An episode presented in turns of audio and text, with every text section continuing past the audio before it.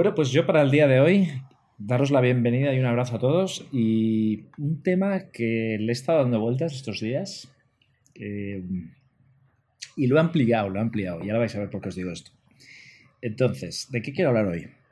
De algo que siempre, siempre, y cuando digo siempre, siempre, ha estado de moda y está ahora más de moda que nunca, que son los complejos. Los complejos. No me voy a poner en modo eh, brasas de definiciones y tal. Yo creo que todo el mundo sabe lo que son los complejos. Pero para contaros los complejos lo voy a hacer a través de un vector, ¿vale? A través de, un vagón histórico que ahora, ahora os entro. Eh, pero en primer lugar, eh, no os voy a preguntar los vuestros ni nada, pero sí que os quiero preguntar cómo creéis, a bote pronto, que se construyen los complejos. ¿Qué dos, tres ingredientes creéis que llevan? Mm, por un lado, la parte social, ¿no? Quieres pertenecer al grupo. Y entonces, cuanto más te parezcas a los integrantes del grupo, más normal seas, pues es más fácil, ¿no? Eh, ser parte de ello, ¿no? Eso pasa en el colegio, ¿no? Yo cuando era pequeño es como quieres ser lo más normal posible, porque en cuanto uno eh, resalta por algo, el de las orejas grandes, el orejudo, el gordo, el gordo, el alto, el larguirucho, ¿no? Pues te insultan, entonces el complejo viene de ahí, ¿no? Igual. Yo diría hay una parte fuerte familiar. En la familia misma, como que se rechazan algunas partes de algunos complejos y se estigmatiza algunas cuestiones como eso, ¿no? Pues eh, gordo, estás gordo. Entonces se mantiene esa situación diaria y eso te puede generar una parte familiar de alguna inseguridad familiar que viene arrastrada por los padres y demás. Yo creo que por ahí viene algún complejo también. Mm. Vale, pues yo, he hecho una investigación, ¿eh? nivel John Hopkins, Harvard University y Stanford en conjunto, es decir, yo con la revista, y hay tres ingredientes. Tres ingredientes. El primero es que el- el complejo tiene que tener un componente social. Pep lo ha dicho, comparación. Segundo, es que tiene que venir de un influenciador, ¿no? El influencer que se dice ahora. Pero esto siempre ha sido así. Y el tercero es que tiene que estar arraigado en una lógica. ¿Lo compráis o no? Y para esto, ¿Influencer es líder o influencer? ¿Influenciador es un líder o...? los- Hombre, claro. digamos, digamos que es lo mismo, ¿sí? ¿No? ¿O qué? Ah, Es el duro del Sí. grupo del colegio. Sí. El que influencia, ¿no? El que, el Claro, que o sea, genera esa presión grupal. El que Inf- lleva la voz cantante. Influencer no son los de Instagram, o sea, esto ha habido toda la vida, ¿no? Ha habido toda la vida. Y esto de los complejos, y, y- y cómo os lo quiero contar? A través de un complejo que es la calvicie. Tan, Vale. tan, tan. Vale, la calvicie. Y entonces, eh, yo eh, a, Pepe parece que ya se lo he dicho, así que eh, voy a jugar contigo esta vez, eh, Mou. ¿Dónde se origina el complejo de ser calvo? ¿En qué momento de la historia de la humanidad? Yo creo.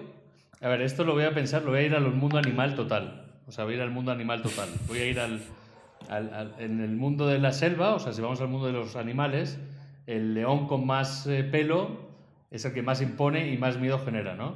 Y el gorila con más pelo plateado en la espalda y más, más genera ese impacto, ¿no? Entonces, como en esa selección natural de la mujer hacia el hombre o del hombre hacia la mujer, ¿no? También, mujeres calvas, eh, eh, la decisión está sobre todo en el hecho genético que se empezó a ver como algún tipo de debilidad. El hecho de ser calvo de modelo genético, que dijese, nada, es este calvo, entonces ya no me gusta. Pero hay leones calvos. Eh, Poco, poco pelo, un poco lampiños, sí. Si están, si están mal alimentados, si están mal alimentados, poca melena. Tienen un, un, Ya. punky- un un toque punk, ¿no? Sí, en vez de. O sea, que el pelo buena- es buena- símbolo de salud, ¿no? Según. Salud, claro, claro, salud, pelo, Sí. melena. Em, Y, y Yo- fijaos, bueno, lo, yo quiero jugar también porque a mí no me lo habías contado esto. Ah, no te he contado, pero, pero, No. entonces, pero antes de que juegues tú, Vale. ¿en qué época histórica? Es que no me has dicho en qué momento Ah, esto vale, se vale, no, complejo no, para la entonces a- sociedad. A, la prehistoria, vamos a la prehistoria total. A la prehistoria, o sea, la caverna. La caverna, Cuando toma- las cavernas, to- mesopotámicos. el hombre de las cavernas- eh, Ya un hombre de la caverna veterano con 16 años se le empieza a caer el pelo, ¿no? eh, exacto, mala, mala Bien. pinta. Mala pinta. Venga, pues tú, ahora tú, Pep, va. Pues, eh, o sea, yo creo que Se supone que eh, si se te cae el pelo y te quedas calvo es que tienes más testosterona y tal. O sea que no creo que sea algo como de poca varon, varonilidad ni nada. ¿tú te, ¿tú te, crees que eso en, no sé, hace 10 siglos se sabía? Ay, la testosterona. No, pero imagino que los que tenían más testosterona eran también los que eran los más guerreros y los que iban clavando hachas y conquistando poblados. Entonces esos serían los guays, ¿sabes? Los calvos serían un poco los líderes. Pero es que a lo mejor el calvo se volvió un asesino por complejo. Como, ah, todo el mundo dice que el calvo de la tribu y entonces dices, me voy a cargar a todos. Y entonces los cargaba a modo de, de, de, enojo, ¿sabes? Como, Sí, como está cabreado va mandando hachazos. No, pero yo entiendo que antes, o sea, en la sociedad tribal, la testosterona tenía un papel muy importante, ¿no? Era, oye, el que se da más de hostias gana. Entonces, creo que los calvos ahí bien, pero luego tienes, no sé si tiene algo que ver con el chauvinismo, porque chauvinismo, el calvinismo, es, eh, tiene que ver con la palabra calvo, no sé muy bien cómo, pero los frailes estos que se, que se hacían calvos. Bueno, eh, eh, como, se, me está yendo las manos y, seguro que hay gente ya que dice yo tal, yo lo he datado y lo he datado, eh, vamos a verlo, desde mediados del siglo XVII, ¿vale? A finales del siglo o principios del XVIII, en el entorno del 1700, digamos. Vale. ¿Y dónde se genera esta moda? En Versalles. ¿Y quién la genera? El influencer número uno de la época, el Rey Sol, Luis XIV. Luis XIV. ¡Boom! ahí lo tienes. ¿Y qué sucede con Luis XIV? Que se queda calvo. Y en la época que pasaba, que se asociaba la calvicie, conecta con lo de Marcos, eh, al declive físico del hombre, efectivamente, a ese león que va perdiendo, pero, sobre todo, y ojo, y aquí vienen dos lógicas que os decía, oye, para, generar un complejo tiene que haber una lógica. La lógica es la sífilis como enfermedad, que decían, oye, eh, mira, no te estás quedando calvo, puedes tener sífilis, eso se sabía. Y segundo, el tema de los piojos. Espera, ¿es síntoma? ¿Sífilis y es síntoma. es síntoma? O sea, ¿es real o era un síntoma falso? En plan. Es, síntoma, sí, es síntoma, por lo visto. Pero entonces, pero entonces ser calvo era bueno. No. No, tenía sífilis. Ya, pero si tienes, no puedes tener piojos si eres calvo. Ah. Sí, pero, pero eh, lo que hacían esta gente es, para combinar un poco las dos, era eh, me afeito los cuatro pelos que me quedan, pero no me puedo quedar calvo, me tengo que poner una peluca para seguir generando esa habilidad. Yo no sé si os acordáis de las, de las eh, pelucas estas de Luis XIV que eran como. Eh, qué difícil es describirlo esto por un podcast, pero bueno, pónganse una foto. Eh, una especie de, torres de 60 centímetros, como si fuera una torre de estas de Singapur. Mark Simpson. Sí, como, no, mejor que Mark Simpson eran como dos Mark Simpsons, como dos cactus. Dos Mark Simpsons, exacto, sí. Dos torres. Buen, Os doy buena, datos curiosos. Luis XIV tuvo más de mil pelucas en su vida. Hostia. Tenía 40 peluqueros para hacerle la peluca todos los días. Y obviamente, en cuanto Luis XIV entra a la sala de Versalles del Salón de los Espejos con esa peluca, pues imaginaos todos los nobles de ahí, al día siguiente todos, ¿dónde está mi peluca? Pagaban a la gente, cogían pelo de los muertos. Y bueno, pues eh, Versalles en ese momento era Instagram, era Facebook, era, era el centro de la humanidad y de la moda. Mm. Eh, la, la, moda se expandió a una velocidad brutal hasta en España, en la época de Carlos III, eh, dice y databa, y leo, un caballero sevillano tenía al casarse dos caballeras muy ricas, valoradas en 640 reales. 640 reales era todo lo que podía ganar una fortuna una familia en una. Dos cabelleras. Sí, dos cabelleras, dos pelucas. Dos pelucas. Y bueno, a lo largo de los siglos eh, o de los años se volvió un poco a la moda más la peluca rebajarla por comodidad, la peluca esta inglesa del Lord, y, luego ya sí, 100 años después de toda esta moda, viene la Revolución Francesa y dicen, ay, esto, es, esto está asociado con los ricos y los aristócratas y ahí se pierde un poco ya eh, la moda de la peluca. ¿Os acordáis que hablábamos en un, en un tema trabajos del futuro? Habría que hacer un trabajos del pasado que han desaparecido, porque imagínate los que eran peluqueros, ¿no? Los que... porque el que hace pelucas ya casi no existe, es una industria muy china, pero el, que su trabajo era hacer pelucas de doble torre tipo March, ¿sabes? tuvo una gran época. ¿Y usted y su, padre qué es? Pues es un tema que podemos usar algún día. Trabajos no, es que acabamos de descubrir que de ahí viene la palabra peluquero. Era ah, gente que hacía pelucas. y luego ya sería, bueno, pues ahora ya te, te, peino, ¿no? Pero antes el peluquero debía ser el que hacía la peluca a esta gente. Eh, correcto, a la barbería, a la barbería tú ibas a probarte las pelucas. Claro. O sea, era como, era, como, era como un Zara de pelucas, en verdad. Era un Zara de pelucas. Y, entonces, de pelucas. totalmente. Y luego, alrededor de esa moda de la peluca, pues se generan otros tipos de pelucas. Algunos eh, hacían como una infografía de pelucas, imaginaos, como estilos arquitectónicos, la dórica, la, eh, la corintia, etc. Y, cada, cada mes, ay, ahora toca esta peluca, por favor. Y yo quiero tenerla. Y se volvían locos eh, con las modas. Claro, era moda. Una, de las modas que se ¿Y todos eran calvos por debajo, entonces? Sí. Vale. O sea, ahí es cuando fue el momento de, a partir de ahora, si eres calvo, no, no molas, ¿no?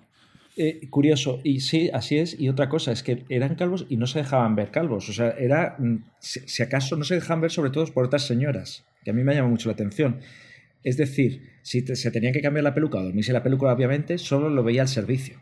Su mujer o lo que fuera, o si quería, pues, eh, digamos, cortejar o nada más, nunca iba a mostrarse la, eh, calva. Modas asociadas, por ejemplo, se puso muy de moda el ir al teatro, lo que sea, con tu peluca y peinarte y que te viera la gente cómo te peinabas la peluca. Pero todo el mundo sabía que era una peluca o la idea es que creyeran que era tu pelo. No, no, al revés. No, no, todo el mundo sabía que era una peluca y era una ah. peluca pues lo más alta posible, lo más eh, pomposa, pues igual tenías que hacerla con pelos de 30 personas, de 30 muertos. Y, hay algunas frases muy curiosas, ¿no? Que decían, eh, pues bueno, eso que, eh, digamos que tenías que esperar a que se muriera mucha gente pues para tú llevar ese pelo. Eh, había revistas, una de las primeras revistas eh, que había en Francia en, este, en el siglo XVIII, que llegaba a 200.000 lectores, ya anunciaban pelucas ahí. Mm. Imagínate la pauta del pasado, el clickbait de la peluca. Y ese vendedor de pelucas, ¿no? Con el maletín de muestras que iba de, ciudad en ciudad, ¿no? Enseñando mechones de pelo a los ricos. Así es es eh, una profesión como cualquier otra. Eh, bueno, eh, con este tema, pues os quería traer un poco, pues eso, el complejo, cómo se construye. Recordad los tres siguientes que os he dicho, es algo social, es algo que tiene un influencer, Luis XIV, y que tiene una lógica, ¿no? Definida. Con estos minutos que nos quedan, bueno, no sé si tenéis alguna otra reflexión con, con lo de las pelucas. No, se me viene a la cabeza otros artilugios que se pusieron de moda para tapar complejos. Por ejemplo, las fajas, ¿no? Para los gordos, ¿no? Como que hubo una época entre los 50 y los 90 que la faja se volvió un modelo, como una cosa muy moderna para utilizar, eh, para tapar la panza en sí mismo. Que también viene de antes, cuando llevaban corsé, se ponían corsé en, los, en 1800, 1900 las personas, venía para tapar también ese complejo, ¿no? Mm. O sea, utensilios que se crearon y se vivieron parte de nuestras vidas para tapar simplemente nuestras mayores inseguridades psicológicas. Eh, después de, la peluca, piensa en, el, en, ese, en ese polvo blanco que se echaban para realzar la blancura de la piel, porque no querían ser oscuros. mil cosas que se usan para complejos. el maquillaje actualmente. La cirugía estética. Que eso ya es evolución del, del, tapacomplejos. Hasta han hecho. Y, si antes hacían estos momentos donde. donde. donde donde admiraban en un cine cómo le cortaban, le arreglaban la peluca. Ahora hay reality shows sobre gente que se cambia operaciones estéticas en televisión. Sí, al final es siempre lo mismo, ¿no? Eh, por un lado tienes a los que intentan parecerse a los demás, ¿no? Eh, cubrir ese complejo y ser parte del rebaño, decir, oye, yo soy como los demás, no me miréis, pero por otro lado tienes a los excéntricos que es al revés, es miradme, yo quiero ser el nuevo trendsetter, el nuevo influencer, ¿no? Eh, el otro día había un tío en, en, Instagram que se llama The Black Alien Project, el proyecto del alien negro, que es un tío que se está transformando en un alien poco a poco, ¿no? Y entonces el tío se ha tatuado todo el cuerpo de color negro, se ha cortado la nariz, se ha cortado los labios, se mete como bolas debajo de la piel para que la cara se le deforme y el tío dice que lleva como el 10% de la transformación y parece ya un, jodido alien, ¿no? Entonces, es como el complejo llevado al otro lado de, no, yo quiero que ser el distinto y que me miréis. Te, hace pensar, ¿no? Que siempre hay un excéntrico que es el que o muere excéntrico o, genera esa moda que luego el rebaño, todos los que son el 95% de rebaño, vamos después. minutos que nos quedan, me gustaría vuestras reflexiones precisamente hacia donde lo estabas llevando ahora. Oye, en donde va un poco la sociedad hay cosas que a, lo mejor ahora nos parecen excéntricas o complejos, etcétera.